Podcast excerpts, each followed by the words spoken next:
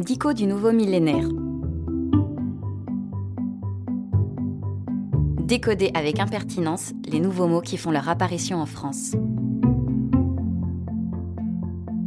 Fake news. En 2017, on se demandait encore comment traduire cette expression anglaise. Il y a bien information fallacieuse, mais là où l'anglais parle à tous, le terme fallacieux semble réservé à des occasions plus formelles et savantes. En 2018, la nouvelle rassurante est tombée. On dira en bon français un fox. Mais les fake news restent un phénomène avant tout américain ou anglais, et personne n'est vraiment partant pour parler des dernières infox de Donald Trump.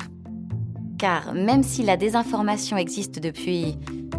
Eh bien que la formation existe en fait, les fake news, elles, existent en France depuis que Donald Trump usa de ce terme à de nombreuses reprises pendant la campagne présidentielle de 2016, ce qui fait que ce terme est né dans un contexte d'accusation, mais pas du côté qu'on croit.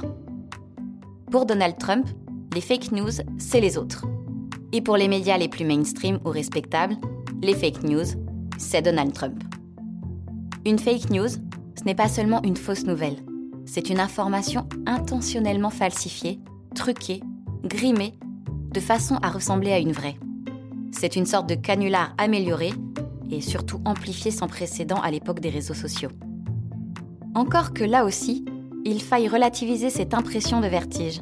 Les 20 fake news les plus commentées et partagées pendant cette campagne électorale de 2016 ne représentent que 0,006% des actions des utilisateurs américains sur Facebook. Les fake news, on en parle donc beaucoup, mais on en croise finalement peu.